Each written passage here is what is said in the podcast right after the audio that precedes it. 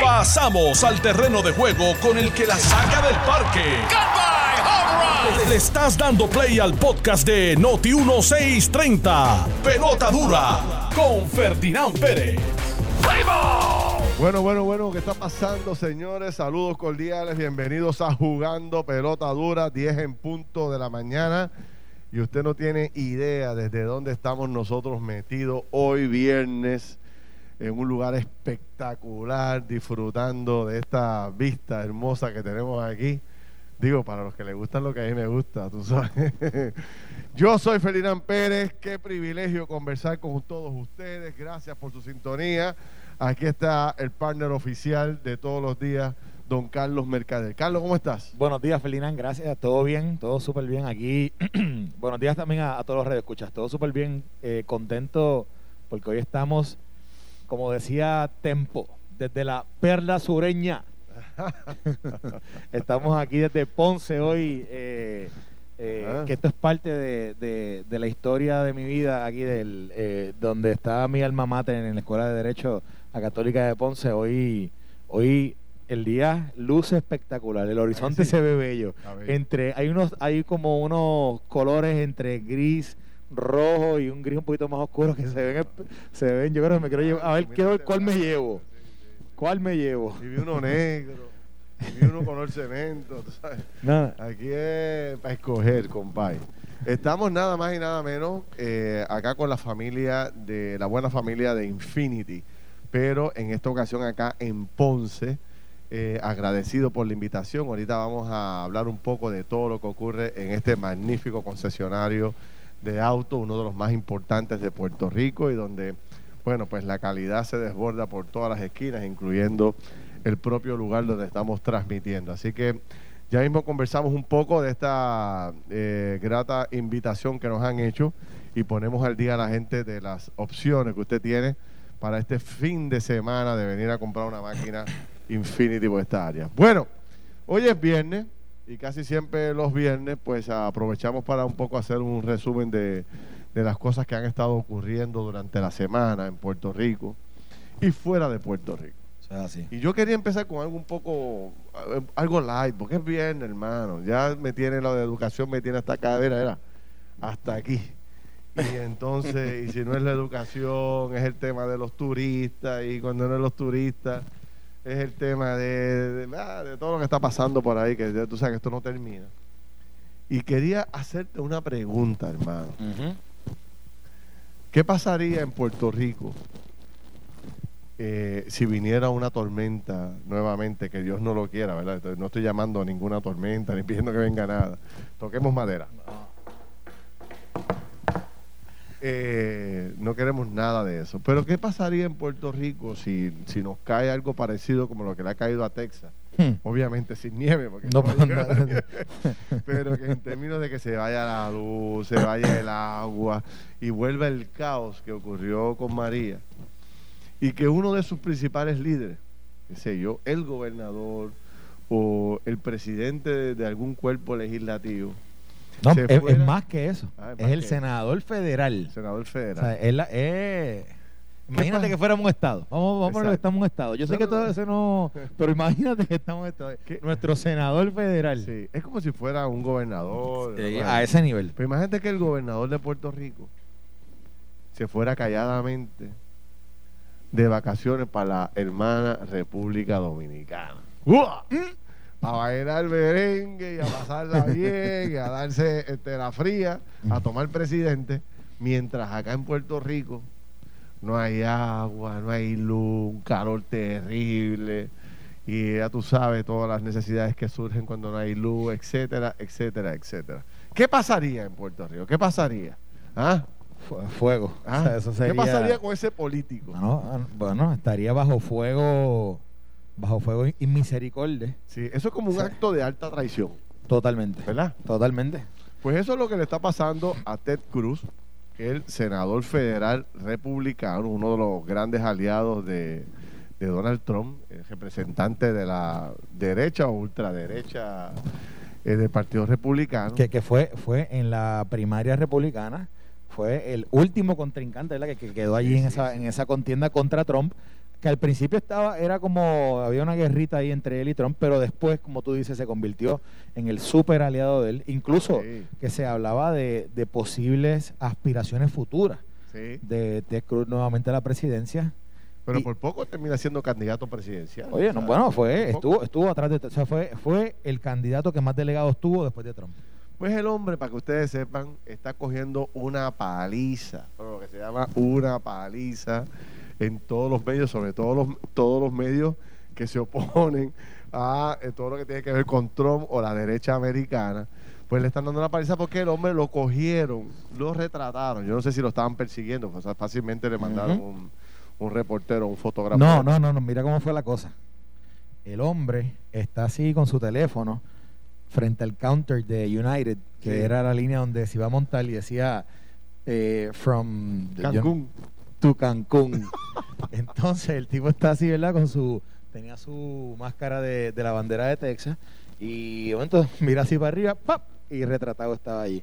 Y entonces, mira, pero mira, mira. con la maleta entrando. Con la maleta, con la maleta. Entonces dice, no, lo que pasa es que yo y mis hijas de 10 y 12 años tenía una vacación en Cancún y yo la fui a llevar a Cancún.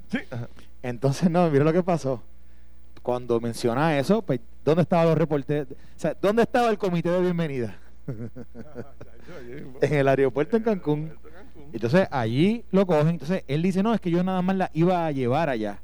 Y entonces deja a sus hijas con su esposa y se regresa a Texas porque obviamente lo, lo, lo, picaron, lo picaron fuera. Lo, iban a picar. Lo, sacó lo, picotearon, como dice, lo picotearon. La esposa, sacó la familia, todo lo sacó a relucir, pero no, no hay forma alguna del hombre poder justificar que porque eh, en estos momentos está muriendo gente en Texas. Bueno, cuando llega a Texas, cuando regresa a Texas, Feli, había gente, ¿verdad? Tenía una protesta en el aeropuerto entonces, aparentemente creo que han reportado, a aquel momento cuando él llegó, habían reportado 24 muertes por el por la tormenta de frío y nieve 24 que 24. Y entonces decían 24 deaths, 24 muertes, y tú, y, yo en Cancún. Y tú en Cancún. Exactamente. Y después en México.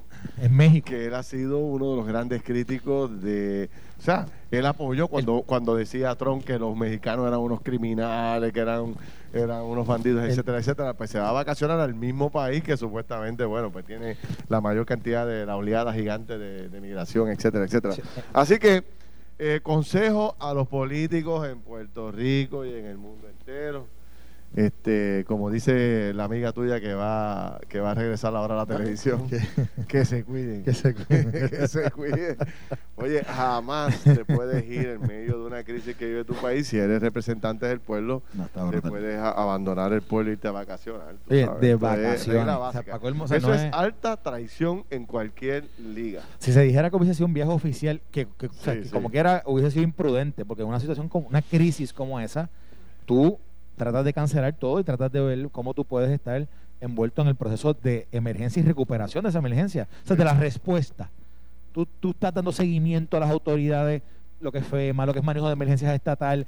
Oye, allí hay un tema bien serio con, con lo que es el, eh, la energía. Recuerda que Texas, Texas por años se ha mercadeado al mundo, no Estados Unidos nada más, sino al mundo, como un sistema de vanguardia porque ellos generan su propia energía, ellos no dependen de, ellos no están en Estados Unidos, hay una interconexión, eh, por los estados que básicamente Se, ayudan otros, unos a otros en, lo que es la, distribución y la generación de la energía. Pero Texas tiene un sistema independiente y ahora, ¿verdad? Que falló en estos momentos, que estuvo varios días sin luz eh, y que, oye, y que varios días sin gas. El problema del gas es que el gas es lo que le da el, la calefacción. Sí, claro.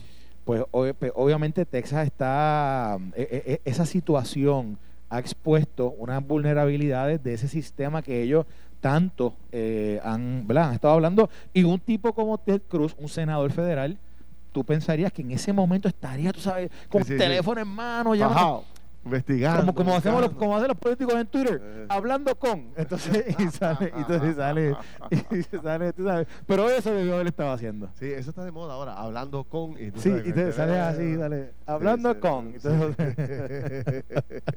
Pero, y entonces, pues el tipo, eh, en vez de estar allí, estaba en Cancún y regresó rápido por lo que fue. Si no, todavía estuviera cogiendo sol ahí, a, a patecha ahí en, una playa.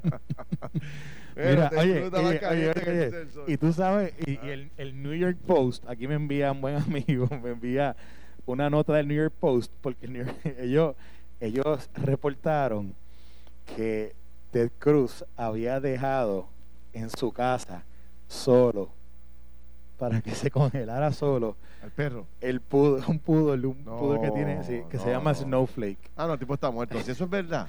si, el tipo está, si eso es verdad, el tipo está muerto políticamente. oye, te estoy diciendo. Chacho. Te, estoy diciendo que esto es una persona que aspira. Por eso. Posiblemente tiene aspiraciones futuras. A la presidencia. A la presidencia. A la presidencia de Estados Unidos. O quizás a la gobernación de Texas. O sea, hay, hay una gama de posibilidades para Ted Cruz, una persona que es conocida nacionalmente y con esto puede ser que sea su muerte política. Así que. yo creo que ha muerto políticamente Ted Cruz. Veremos a ver qué pasa. Este, manteniéndonos en el asunto de los Estados Unidos, para regresar rápido a Puerto Rico, que es el tema caliente, porque ya empezó el conteo regresivo para regresar a las escuelas de Puerto Rico. Quedan 10 días a partir de hoy quedan 10 días para la fecha del primero de marzo, que es la fecha que ha establecido el gobernador. Y vamos a hablar de ese conteo regresivo, vamos a hablar de la transportación, vamos a hablar de los maestros, vamos a hablar del plan, el plan de, de, para poder desinfectar las escuelas y para darle seguridad a los niños cuando entren. Pero antes de eso, estaba leyendo unas notas esta mañana de la posibilidad de que, o la negativa de Ivana Trump sea, la hija de Trump, de correr para el escaño de Marcos Rubio. este, y creo que ella ha rechazado la idea de que ahora en dos años corriera ese escaño. Creo que llamó a Marcos Rubio. ¿Lo endosó? Y lo endosó. Este, pero eh, Trump ha dicho que es muy temprano y que no sabe qué va a pasar con el asunto. Ha estado eh, activo en estos últimos días en los medios de comunicación. Pero la hija podría ser una de las grandes sorpresas dentro de ese partido republicano. Bueno, a ella la ven como una, no, no, ella la ven como una posible eh, El líder. Bueno, ahora mismo la herencia de, Trump está en uno de sus hijos, eh, que es Donnie Jr., y, en ella, en Ivanka Trump. Siempre Ivanka era, como, como le dicen, esa era el, esa era el, el del papá. Eh, dicen que la relación de él y la hija toda la vida había sido sumamente cercana que él, o sea, su hija la tenía, pero por las nubes, porque era como que seguía la, la, línea de, trabajo y de negocio de él. Sus hijos eran, eran un poquito más distantes. Incluso yo una vez escuché un podcast del New York Times brutal, súper bueno, sobre el hijo.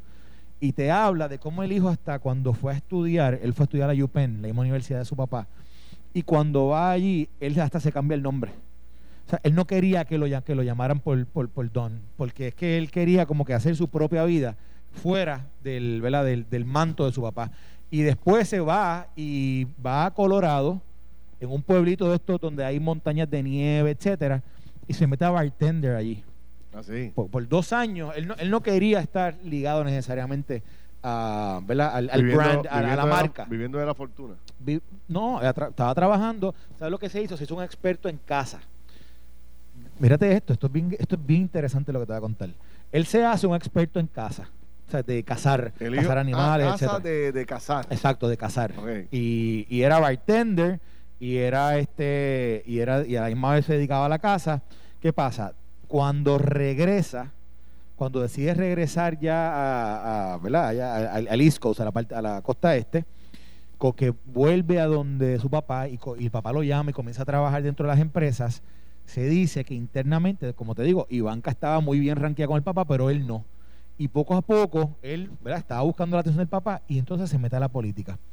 Y tú sabes que Trump, al principio, había dudas de cómo Trump iba a conectar con cierta parte del electorado. ¿Y qué pasa? Viene New Hampshire y viene Iowa y New Hampshire, son los primeros dos estados donde hay primaria. Y el hijo, como tenía experiencia con la casa, tenía experiencia ¿verdad? Con, con, con la gente que, que le gusta este tipo de deporte, en esa área, eso es número uno. Y el, el motu propio se comienza a ser el portavoz del papá. Oye, y el papá lo vio y dijo, adiós, yo nunca había visto a mi hijo así. Y entonces es que comienza una mucho mejor relación entre él y su hijo. Mira qué interesante. Y entonces, y de ahí es que ahora se ha convertido, o sea, que él es el que es novio de, la, de una muchacha que creo que la mamá de Aguadilla, eh, y él es el que se ha convertido ahora en, una, en un posible candidato futuro. Esta es la que, este es el que es novio o esposo de novio, la, novio de la, de la que era fiscal. ¿Ella era fiscal? Era fiscal, creo. No sé. ¿No? ¿No? yo no sé. Yo sé que ella salía, yo no sé. Yo sé que ella tenía un programa de, Ella salía en Fox. Ella tiene un programa de televisión en Fox. La latina, la latina. sí, dice que ella es puertorriqueña, que es de Aguadilla. La mamá es de Aguadilla. Yo, de verdad que no sé si era fiscal, pero... a lo mejor los Trump montan una mansión por el para Aguadilla. Quizás tienen una, y no lo sabemos. La verdad que tú te... Tú te... Mira, eh, bueno, pues nada, eh, dejando a otro un lado de todo lo que está pasando allá y regresando a, Puerto Rico, señores, quedan 10 días. ¿Tú crees que en 10 días, y le pregunto a nuestra gente, y quiero que nos escriban ahora mismo por, por nuestras redes sociales de Facebook, envíenos su opinión. ¿Ustedes creen que en 10 días estemos listos para regresar a clase? Yo quiero destacar que yo estoy a favor de la apertura de las escuelas. Yo creo que hay que regresar y creo que ya existe la tecnología y existe eh, los equipos para eh, una apertura segura de las escuelas en Puerto Rico. Yo creo que ya eh, se han desarrollado, anoche mismo estaba yo, perdóname, al mediodía fuimos nosotros a almorzar a allí al, al Metropol de Guaynabo después del anuncio que hizo Teleonce ayer, fuimos todo el equipo de producción y estábamos todos sorprendidos con las máquinas de desinfección que tiene Rey allá y los muchachos del Metropol en Guaynabo. O sea, tú te sales de la mesa y automáticamente viene un empleado con una máquina y desinfecta todo el área en cuestiones de segundos. Yo, yo, lo, yo, lo, yo lo he vivido. y eh, he estado en múltiples lugares, aquí mismo, cuando entramos ahora, están las máquinas que te cogen la temperatura, eh, eh, el hand sanitizer, etcétera.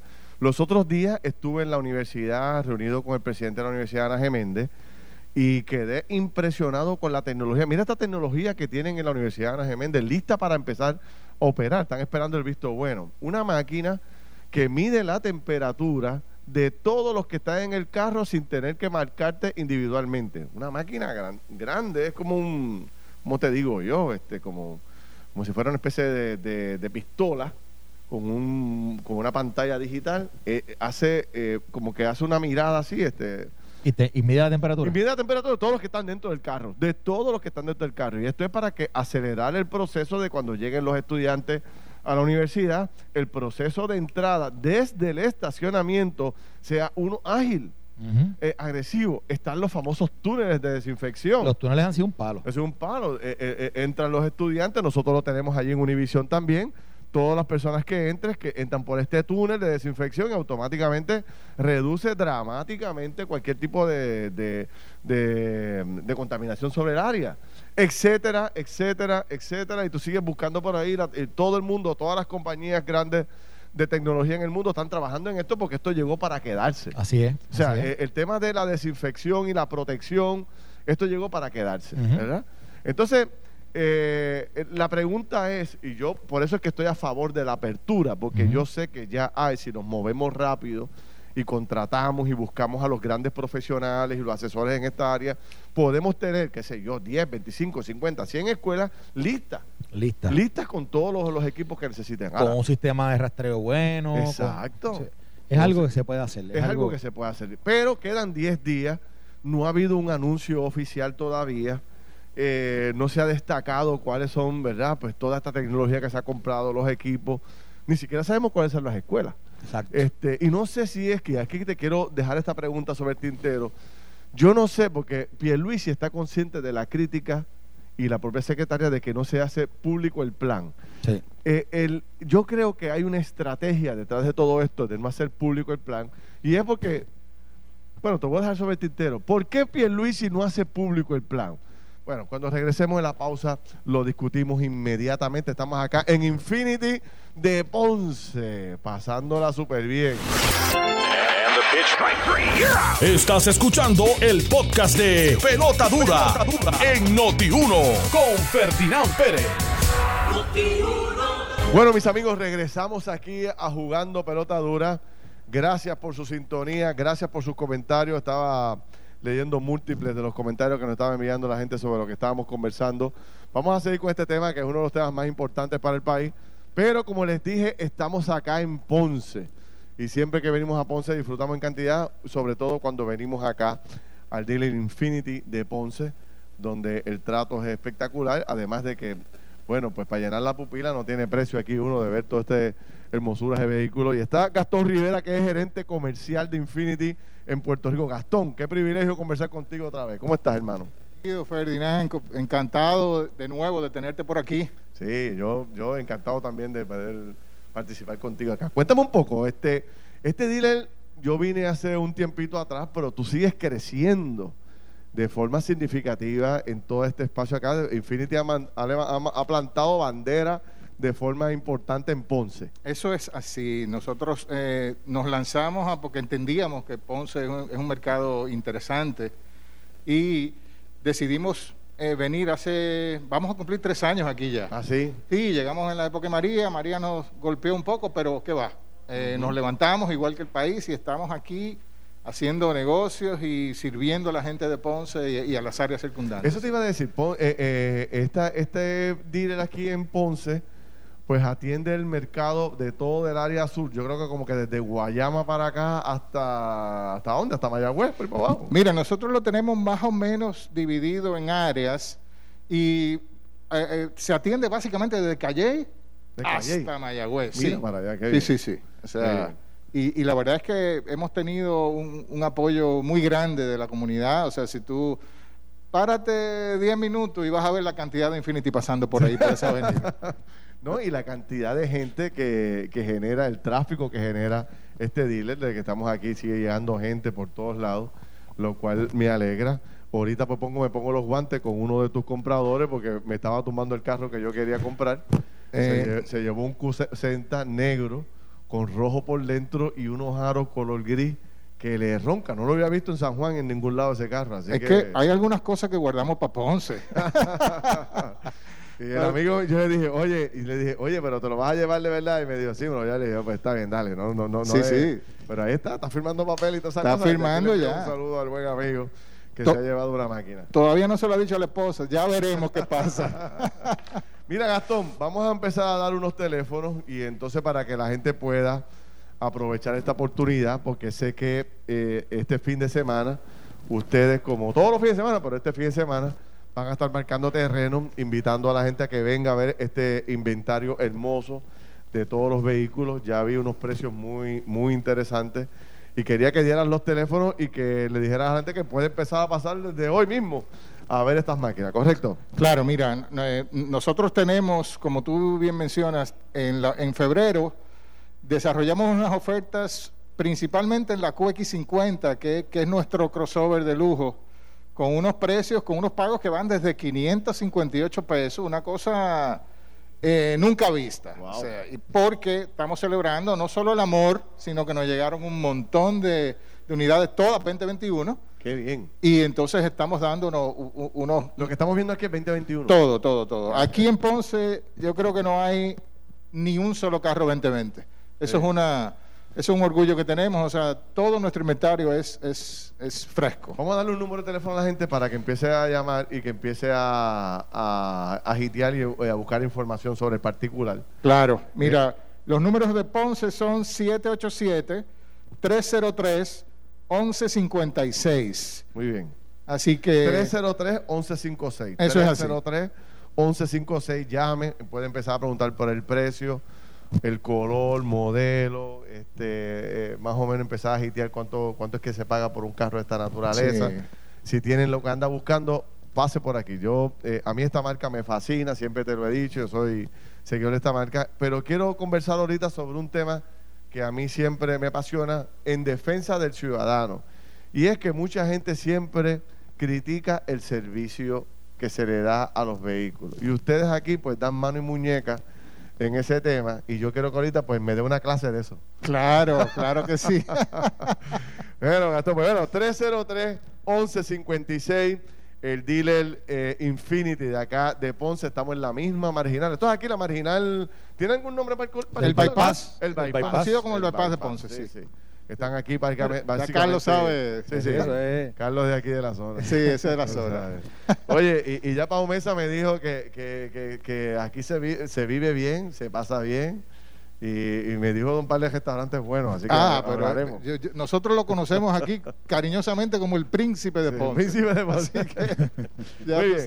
Ya mismo hablaremos con, con, con, con Pau Mesa y seguimos hablando contigo tanto de precios, de ofertas como de servicios, que es una de las grandes fortalezas de esta magnífica marca. Ya veo el alcalde, el nuevo alcalde de Adjunta, vamos a conversar con él en unos instantes, pero no quiero eh, de brincarle temas sin antes resumir lo que a tu entender y, eh, eh, y, el mío, pues es lo que está pasando con el tema de la educación y el comienzo de clase. Diez días, conteo regresivo. Hablamos de, muchas cosas ahorita. Quiero saber si en Ajunta se va a abrir alguna escuela. A lo mejor el alcalde nos dice si ya eso está montado en Ajunta, pero ¿cómo tú, cómo tú ves el tema? Y te dejé una pregunta sobre el tintero que era, ¿debe haber una estrategia detrás del asunto de no publicar los nombres de las escuelas, ni los pueblos, ni la cantidad, etcétera, etcétera, hacer público el plan. Debe haber una estrategia. Yo, yo más o menos sé cuál es, pero quería saber cuál es tu opinión. Bueno, yo entiendo que así en por lo bajo se han ido eh, haciendo todas las inspecciones de las escuelas. Creo que han ido certificando, ¿verdad? Internamente cuáles son las escuelas que están listas para comenzar a recibir estudiantes y se ha ido comunicando El, cómo es que sería esa apertura internamente en el departamento entre las personas eh, que van a ser que van a ser parte de ese reinicio a clase. Ahora, yo creo que aquí el reinicio a clase va a ser tan importante como también sea importante la comunicación. ¿Por qué?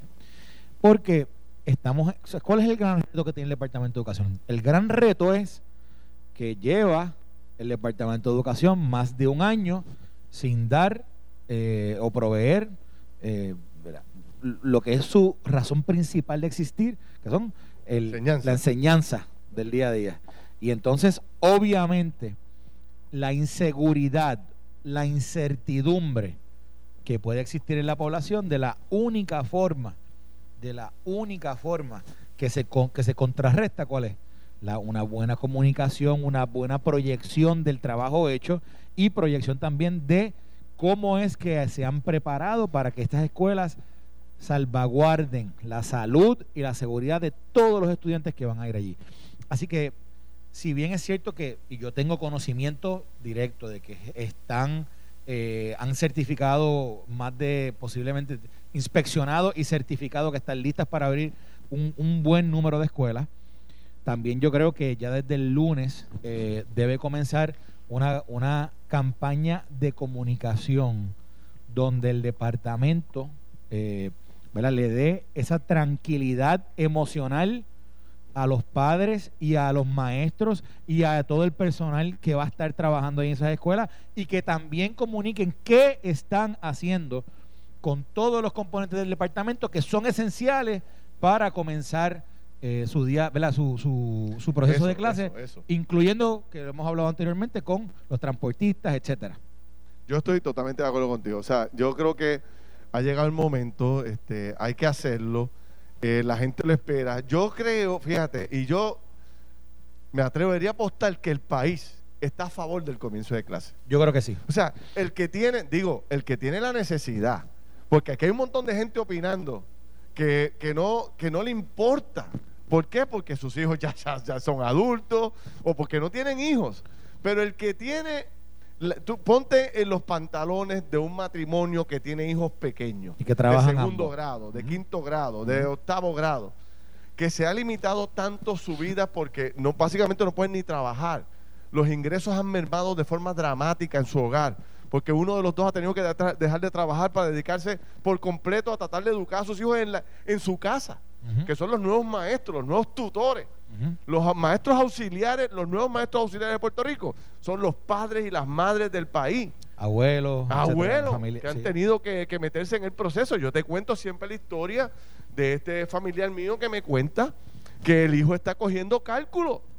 Y ella no se acuerda de absolutamente de nada de lo que le dieron de cálculo allá en la escuela. ¿Tú te acuerdas de cálculo? Yo no me acuerdo nada de cálculo. Tú sabes, este, eh, precálculo, cálculo. Este, mire, compadre, ya yo, yo, ¿sabes? Ya eso pasó de tanto tiempo. Tú, no has tú, tú, te dedicas a otras cosas en la vida. De las ecuaciones con las variables de X y Y. yo no me acuerdo. Tú sabes que el otro día, no, una anécdota de esto, tú sabes que el otro día estaba ahí en casa pero fue el fin de semana. Entonces, yo lo que tengo es una antena y nunca veo televisión y prendí el televisor y paré en WIP, estaba en WIPR, estaban, estaban dando las clases y me quedé como media hora viendo a ver cómo se sacaban los porcientos. Eh, yo no me acuerdo. no, no, uno, o sea, los procesos de cómo se hace, uno se olvidó. Yo, yo, yo me atrevo a apostarle un almuerzo el que sea ya de la edad nuestra, sobre todo la tuya, que tú eres mayor que yo, en el sentido de que, de de quién, quién se acuerda de cálculo, de trigonometría, de, de, tú sabes, eh, había una clase que yo cogía de computadora, se me olvida ahora, este, de, COBOL. imagínate, tú, cogiste COBOL. Yo cogí COBOL, imagínate. COBOL, que yo en mi vida he utilizado COBOL para nada. Todavía en el colegio Mayagüez yo creo que se enseña. Todavía están dando COBOL en los colegios. Yo creo que... Este, y mira, entonces eh, pues, pues este familiar mío me dice, oye, yo he tenido que meterme al YouTube a coger, a, ver cómo es que se resuelve un, ejercicio de cálculo para yo poder, para poder enseñárselo para poder asesorar a mi hijo ahí. Tú sabes, eso es lo que están pasando en las familias en Puerto Rico. Lo que pasa es que hay un montón de gente que no le importa porque, qué cara, pues no, no depende de nada de la educación, tú sabes. Pero entonces esas familias deben estar bien ansiosas porque comienza el curso de clases para yo poder llevar a mis hijos para que, número uno, se eduquen bien y número dos, yo poder respirar y empezar a buscar trabajo o volver a mi trabajo y generar los ingresos que yo generaba antes. Es así. O sea, hay un montón de elementos alrededor de eso. Y algo que te voy a decir. Aunque tú no tengas hijos que vayan, que vayan al sistema público, aunque no tengas hijos que estén en el superior de escuela, a ti te tiene que importar este tema. Claro, porque sí, tú sabes que hay, una, hay un espacio de una generación de estos últimos dos años y medio, tres años, que tiene unas deficiencias en, unas, en, digamos, en aspectos básicos de la enseñanza, que sin duda alguna, Ferdinand, uno dice, espérate, esta es la generación que va, son los adultos del mañana. ¿Y qué va a pasar? ¿Cómo esta gente va actualizarse, a ponerse al día. Oye, oye, Carlos, Carlos, Carlos, Carlos, Carlos, perdóname. La enseñanza en la educación pública en Puerto Rico, comprobado, y yo me voy ahí a las manos con el que sea. Hay una deficiencia grandísima siempre en Puerto Rico, la educación pública, matemática, inglés y ciencia, sobre todo en el inglés y la ciencia. Entonces, esos grados primarios que es tan importante tu poder, o sea, lo que tú no logras inculcar en esos grados primarios, sobre todo en el inglés y en las matemáticas y en la ciencia, olvídate que eso se quedó atrás. Eso se perdió. Ganar ese terreno en los próximos eh. años es una cuesta bien, bien empinada. Entonces, tú sabes, aquí la gente, un montón de gente, y yo los veo con esta pasta, esta tranquilidad. No, no, no, que no es tiempo, para agosto, para enero del año que viene. Mire, hermano, ¿cómo vamos a seguir posponiendo esto? Tú sabes, hay que, hay que utilizar toda la tecnología, utilizar los productos. Obviamente, el gobierno tiene que hacer su trabajo. Es así. Y tiene que garantizar de que cuando yo lleve a mi hijo a la escuela, desde que yo llegue al parking, ya haya un operativo montado de primer orden para garantizar que mi hijo no se va a, no, no, va a adquirir el COVID o, y que todo el mundo esté debidamente preparado para ese proceso. Pero Puerto Rico tiene el dinero, número uno tiene dinero en cantidades industriales a través de los fondos hay para montar el operativo más grande que se haya montado en la historia en Puerto Rico sobre ese tema. Y número dos, oye, nosotros tenemos los profesionales del país que nos pueden ayudar a asesorar y montar un operativo gigante en la transportación, en el sistema de seguridad, en las cámaras, en la tecnología. Desde que el estudiante sale de su casa hasta que llega a la escuela y luego interactúa en la escuela y regresa a su casa, nosotros, y cuando digo nosotros, digo el gobierno, nosotros socialmente tenemos que asegurar que ese estudiante va a estar libre de contacto con, con el virus y que va a poder disfrutar de la enseñanza y del ambiente escolar sin el riesgo de contagiarse él y contagiar a los demás. O sea, eso es el reto que tiene el Departamento de Educación y no un reto fácil. vamos, esto no sabemos que aquí va a haber aquí va a haber eh, yo no, no, quiero llamarle traspiés. Aquí va aquí se van a aprender muchas cosas en la marcha, pero pero tenemos que ir en la dirección correcta y tenemos que ir con la meta correcta. Yo estoy de acuerdo. Ahora, volvemos. Eh, toda esta responsabilidad recae sobre toda esta estructura del gobierno. Estoy leyendo aquí montones de mensajes, por ejemplo, eh, gente hablándome que dice que tienen familiares en la Florida, su hija vive en la Florida, sus únicos dos nietos estudian en las escuelas allá, las escuelas están abiertas, tiene una sobrina aquí en Puerto Rico y, hace falta que se abra la escuela, o sea, y por ahí sigue la gente escribiéndome, otro me plantea, Felina, pero ¿por qué no esperar un par de meses? y prepararnos bien para abrir en agosto. Pero es que ¿cuánto tiempo más vamos a ¿Cuánto más vamos a esperar? Pero ¿cuánto más? Por eso, ¿cuánto Miren, más? Si la gente se recuerda, entonces que aquí a veces la gente se olvida. El semestre pasado, ¿qué hizo el exsecretario de Educación? Regaló los títulos.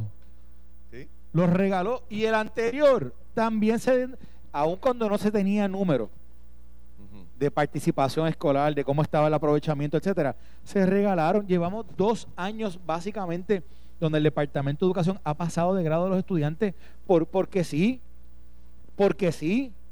Entonces uno dice, espérate, espérate, entonces, ¿qué vamos a seguir? ¿Qué vamos a hacer? Eh, eh, este dato es importante. Tú hablas con cualquier profesional de verdad que domine el área de la educación. No hay uno solo que te diga que no hemos perdido eh, el año. Llevamos ya dos años, casi tres años que se ha perdido la educación en Puerto Rico de estos niños. Tres, ¿Tú sabes lo que son Imagínate una semana sin coger clase, lo que, lo que se atrasa un niño en, la, eh, en lo que es el curso escolar, en todo lo que tiene que ver con esas asignaciones, todo esa... Tú sabes que eh, eh, es un programa. Lo es.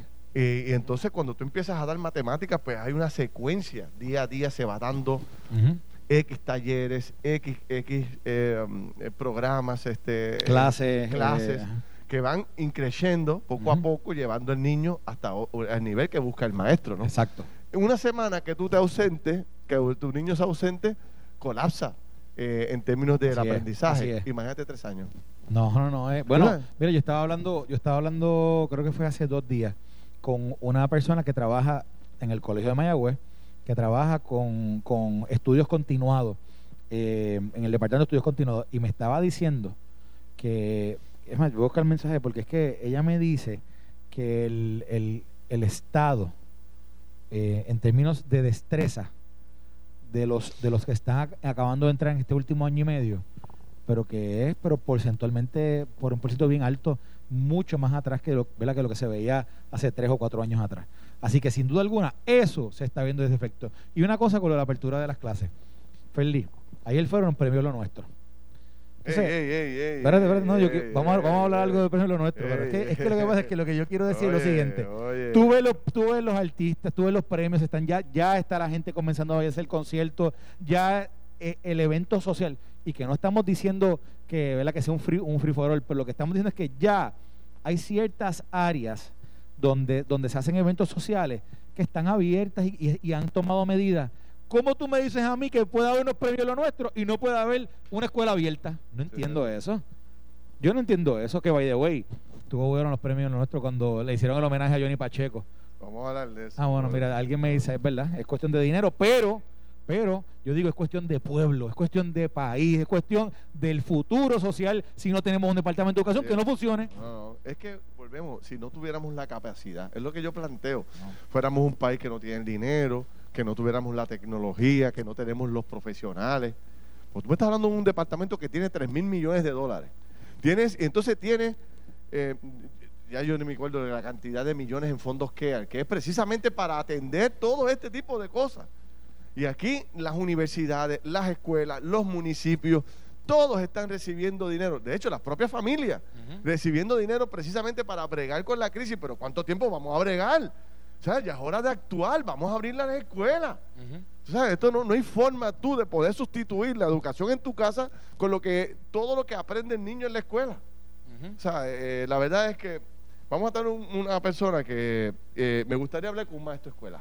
Sería bueno. Sentarme con él ahí a, sería hablar. Yo creo que sería bien La importancia de que el niño esté en el salón, el compartir con sus compañeros, el aprender, el, relacionarse con sus amiguitos, el, tú sabes, todo lo que viene unido a toda esta experiencia de ir a una escuela en mira, mira lo que me dijo la persona de que trabaja con esto de los estudios continuos. Me dijo, el reto es un gran reto para el gobierno de educadores. Me habla de, la apertura de las clases y me dice, ya lo veo en mis estudiantes de este año, el rezago en destrezas y competencias es evidente.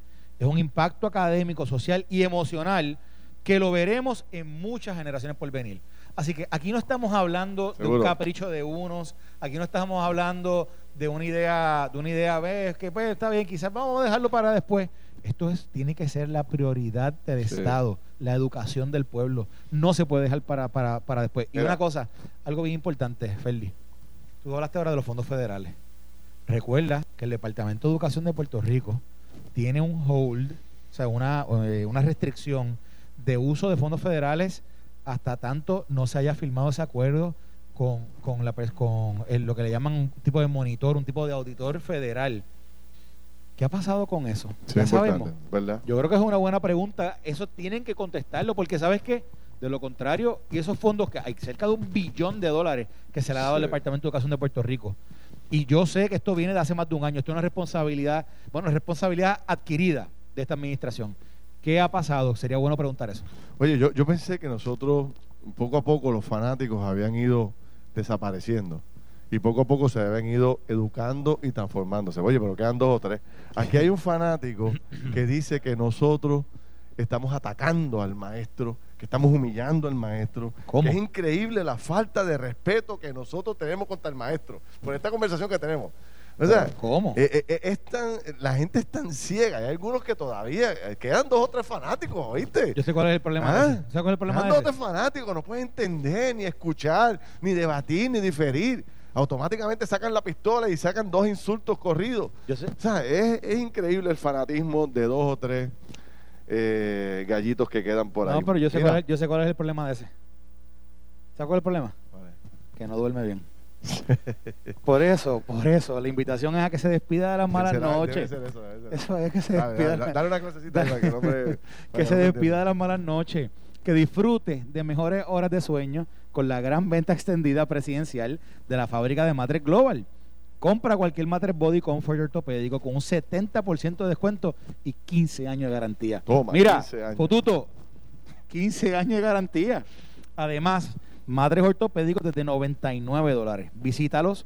Oferta válida en todas sus tiendas y ahora con nueva tienda en Guayama, ubicada en el Molino Shopping Center, carretera Puerto Rico 54, kilómetro 0.6. Financiamiento disponible hasta 48 meses, 0% de APR. O compra hasta 3 mil dólares y llévate la mercancía en layaway en tu casa sin verificación de crédito. Obviamente siempre restricciones aplican y más detalles en la tienda. Si quieres dormir bien, compra un, un, matre de Global. Llama al 787-837-9000, 787-837-9000. Feliz. 787-837 9 mil. Facilito. No hay más nada. Mira, y nosotros les recomendamos a la gente que empiece una nueva aventura de amor. Eso. una aventura de amor con la Infinity Q50 2021. Cuando la veas por fuera te vas a deslumbrar. Cuando entres a ella te va a cautivar. Porque la Q50 tiene un diseño único y tecnología que enamora a cualquiera. Por allá, voy para allá mismo, para allá, para la Q50 esa, para verla. La Q50 puede ser tuya desde solo 558 pesitos al mes. Ven a verla para más información. Puedes visitar ambarinfinity.com, ambarinfinity.com o llamar ahora mismo a los teléfonos en San Juan y en Ponce. En San Juan es el 419 1148, 419 1148 y en San Juan, y aquí en Ponce 303 1156, 303 1156. Y para los que quieran seguir escuchando declamaciones de poesías como la que acaba de entonar Felino Pérez, los invitamos acá al Ponce Bypass para que visiten Infinity aquí desde la Perla del Sur. Voy a ver la Q50 de aquí la estoy viendo y quiero, quiero tocarla. Esto fue el podcast de Noti 1630. Pelota dura con Ferdinand Pérez. Dale play a tu podcast favorito a través de Apple Podcasts, Spotify, Google Podcasts, Stitcher y notiuno.com.